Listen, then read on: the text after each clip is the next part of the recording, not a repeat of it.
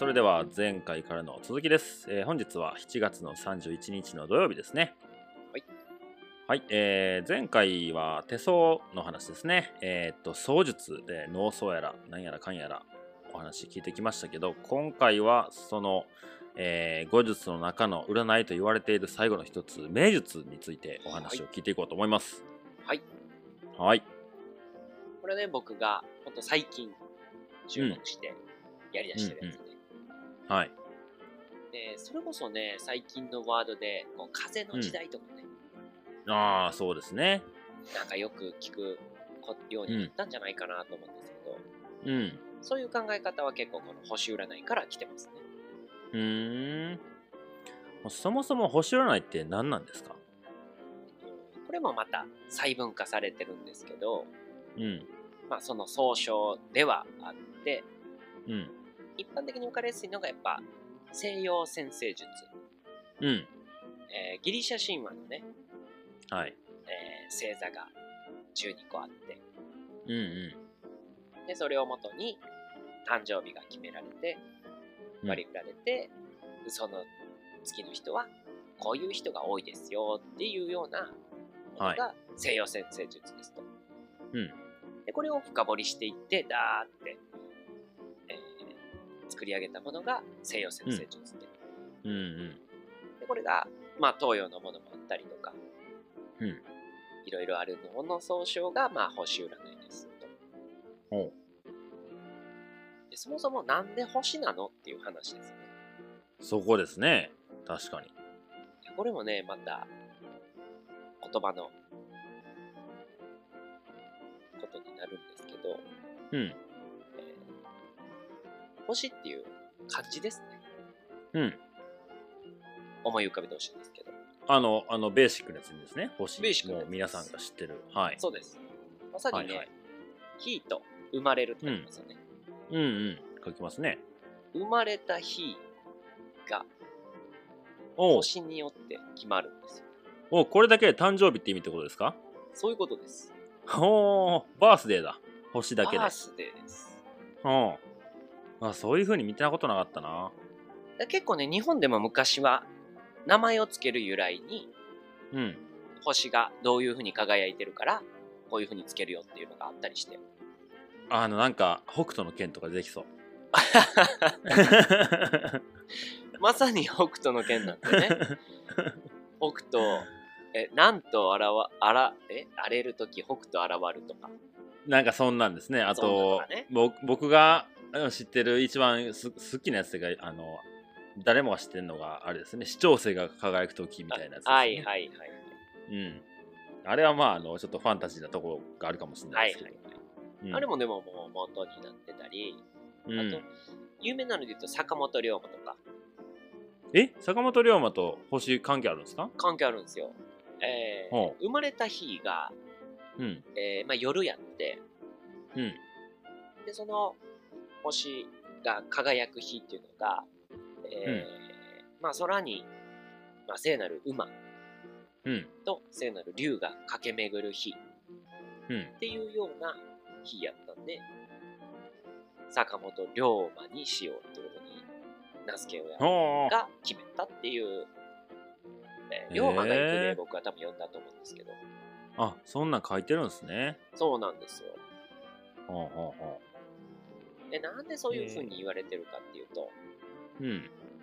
だからもう、今みたいにね、コンパスとか、うん。えー GPS とかがないときは、うんやっぱり夜の旅っていうのが星を中心にやってたわけですよね。ああ、そうですね。うん動かない北極星がずっと北を指しててとか。はいはい。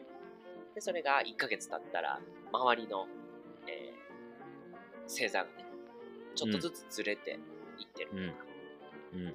なので、生活、人間の生活と星ってむちゃくちゃ密接な関係があったんですと。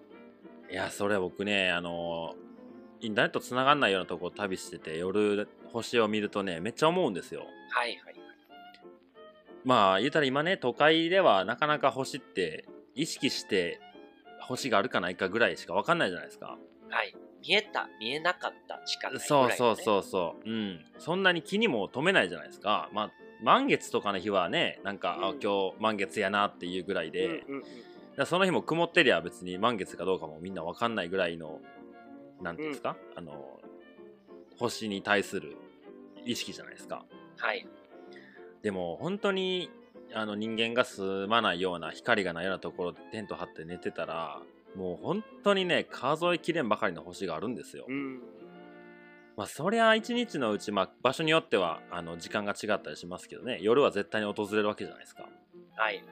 その時にあんだけの星があったらまあ生活に密着せざるを得ないよなとは思うんですよね。そうですよね。うん。普段ね、昼間はね、太陽が出て、うん。で、まあ雨降ったり、えーまあな、冬から春になるときは太陽ありがたいなってね、思う瞬間はあっても、うん星があってありがたいなって思う瞬間はね、うん。現代ちょっと少なくなってしまってるんですけど。なあそうやね。確かに。で、えーそこからね、まあ、古代ギリシャの人とかはね、うん。やっぱそういう星に、まあいろんな思いを込めてね、うん。星座の名前にこう当てていきましたと。うんうん。でこれがむちゃくちゃ科学的に、えーきっちり、まあ、数学されてるっていう感じですね。ほ360度を30度ずつ割って、ううん。でそれを星座ごとに当てはめていって、うんまあお羊座、お牛座でバーって並べていって。うん。で、このね、よく言われる星座占い、星占いの、うん。あ、僕何座やでとかいうのは、はい。えー太陽星座ですよっていう話をね、1年目だーっとああやってましたね。していったと思うんですけど、うん。星占いじゃあ、音楽的にどうやって見ていくんですかっていうと、うん。前回ちらっと宿題に出した、ほう。おあの、惑星。惑星、うん。水金地下木土天海明ですね、うんうんうん。が生まれた瞬間、自分が生まれた瞬間ですね。そうです。に、うんどこに位置してますかっていうのを全部見るんですよ。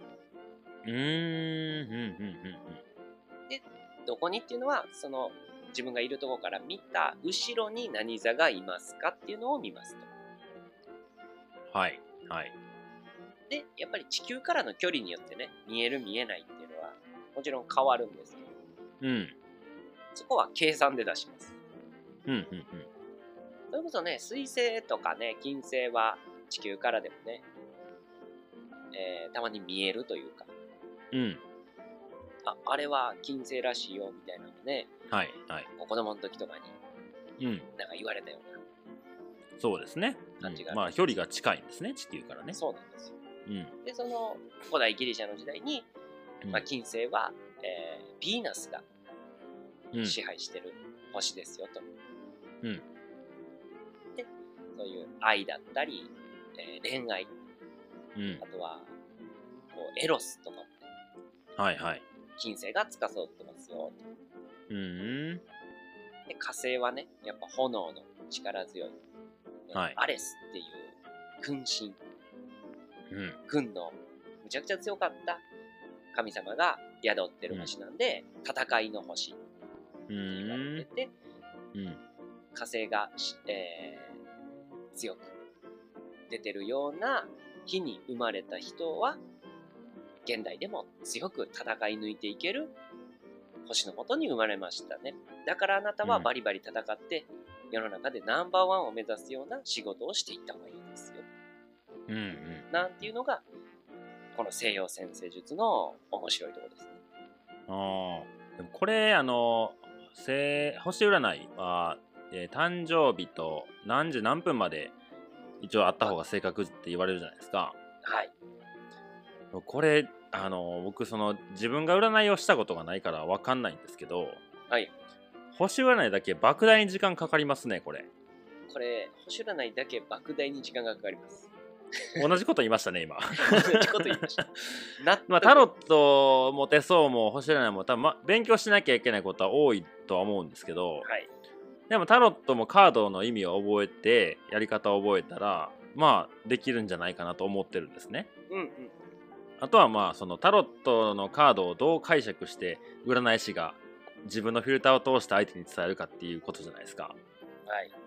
でも手相も多分同じやと思うんですよ僕の同じ認識では。はいでも星占いってまあそのさっき言ったようなことを全部頭に入れてればできますけど無理無理ゲーっぽくないですかちょっとかなり知識量は膨大になりますね。ですよねだから誕生日西暦と誕生日と何時何分って言われただけであなたこういう人だよって言える人ってもうやべえ人ですよねやべえ人ですね。うんだから星占いとかは結構あの、教科書というか辞書ですね。うんうん辞書を持ちながら、えー解説するっていうのが、それこそ昔の人とかは多分そういう人も結構多かったんですね。うんうんで、今は、やっぱ時代が便利になってきてるんで、うんはい。もう何年何月何時場所どこって入れたら、うん。すぐにその図がホロスコープっていうんですけどはあ。パンって出るのでうーん。そこまで出れば一流の人はそういう知識がダーッと頭に入ってるんで、あああなたはこういう人ですねって言ってもう始まっちゃうっていうことがうんうん。やっぱ突き詰めてやればできるはできますね。うーんなるほどね。ホロスコープね。ホロスコープって言います、うん僕ねベソを含めて3回やってもらったことあるんですよ。星占い。おおでもあ1回かな。もう1回はなんかよくわかんないあの占いやったんで。よくわかんない占い師ってもういやあの怪しさしかない あのブラジルでねやってもらったんで、はなんかこ言葉もやしちょっと僕もまだあの色眼鏡が多分かかったんはいだろうと思うんですけど、でもう一人の人にやってもらった時も結構ね1ヶ月ぐらいちょっと時間ちょうだいって言われて。はいはい。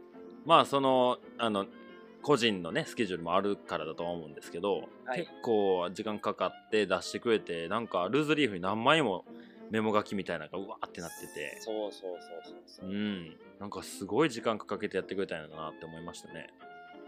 であとはえーっとタロットの時にちょっと言ったと思うんですけどうん。やっぱこう占いそれぞれにこう得意ジャンルというかうん。こういうのを見るときはタロットがいいけどこういうのを見るときは星占いがいいよねみたいなのがやっぱやりやすい分野っていうのがあって。うーんで星占いはどっちかっていうと相性とかを見るのは星占い。見やすくて、へえでこれがなんでかっていうとやっぱり変わらない部分が強いので。ああ確かに確かに。生まれた日は変わんないですもんね。生まれた日は変わんないんで、ね、もちろんね人って性格が変わるけど変わりにくい部分ってやっぱ多いですよね、多いですね。うん。なのでそういう部分を見分けるためにもまあねもし相手のね細かい時間がわからんかったりしたらあれなんですけどうん。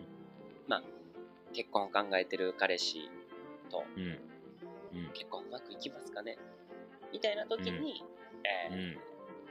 星占いを見るといろいろ、えー見る視点が増えて結婚を考える判断材料にしやすいっていう感じですね。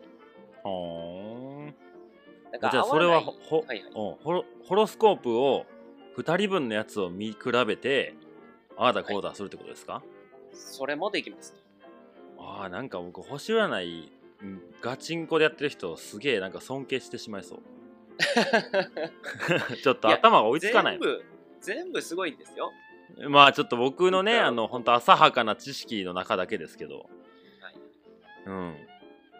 だってねそのちょっとは挟みますけど星占いってそのなんていうんですか今はねこうやってテクノロジーが発達してインターネットでどうしようとかえっ、となんとか性の向こうには何座があるっていうことが今はこう空見なくても分かるわけじゃないですか。はいはい。でもこれが生まれたのは僕いつか分かんないですけどそんなんない時代ですよね。もう、はるか昔ね。なんかねロマンを感じますよ。あー、でもね、うんやっぱそういうことに時間をかけ、手間をかけ、頭をかけ、才能をかけてた。うん。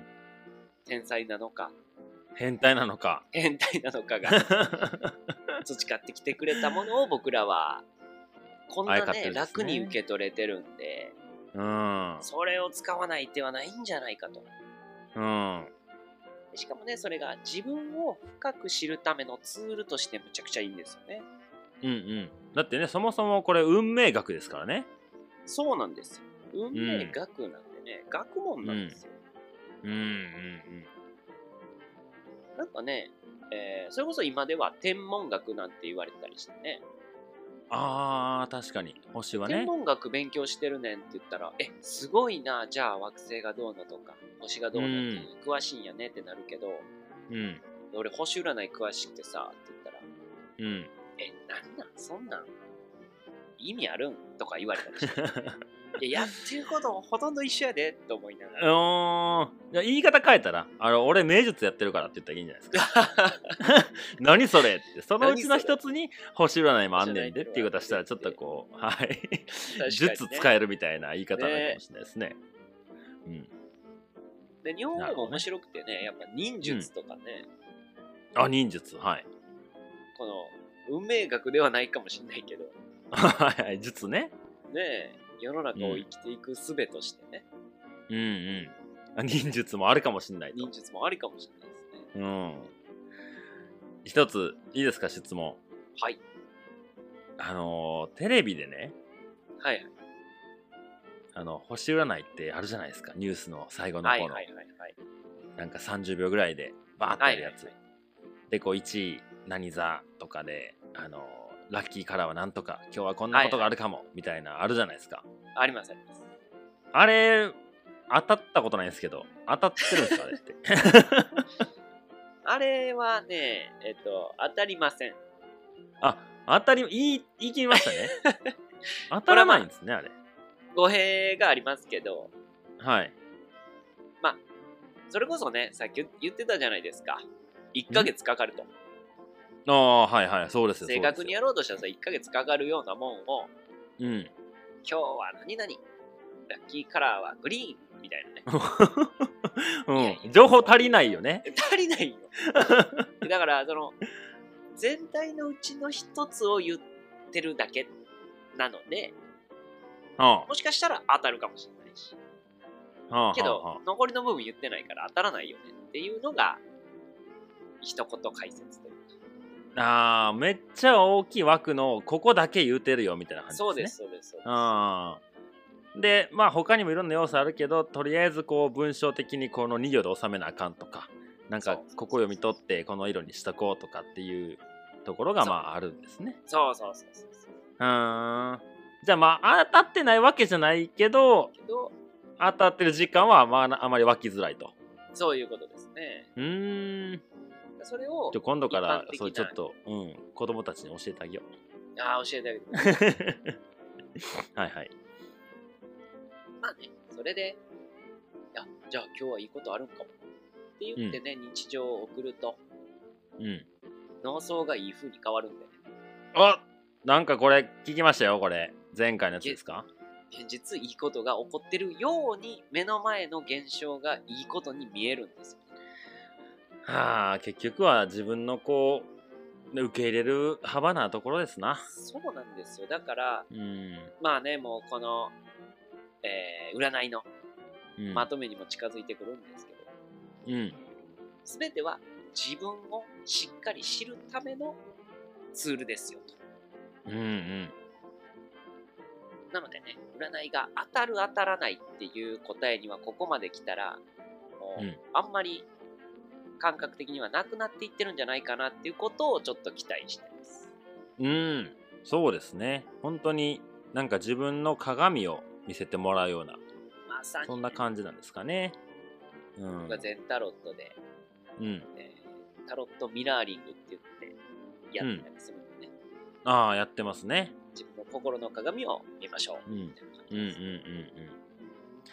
はあ。いやちょっと、えー、3回にわたってえー、と牧術はい槍術名術とお話聞いてきましたけど、はい。やっぱねいろいろ、あのー話したいことはまだいくつかあるんですよ。ああ、ぜひぜひ。とか占いに関するあんなことやこんなこともまだ聞きたいことがあったり、まあこうやってね、えー毎週配信するのもやってみて初めてじゃないですか。はいはい。そのあたりもちょっとこう番外編としてはい。また、えー三えー7月の31日土曜日今日なんですけどちょっと明日もたはい。はい8月1日番外編をちょっと配信してそこでいろいろお話ししてもいいですかね？もちろんです。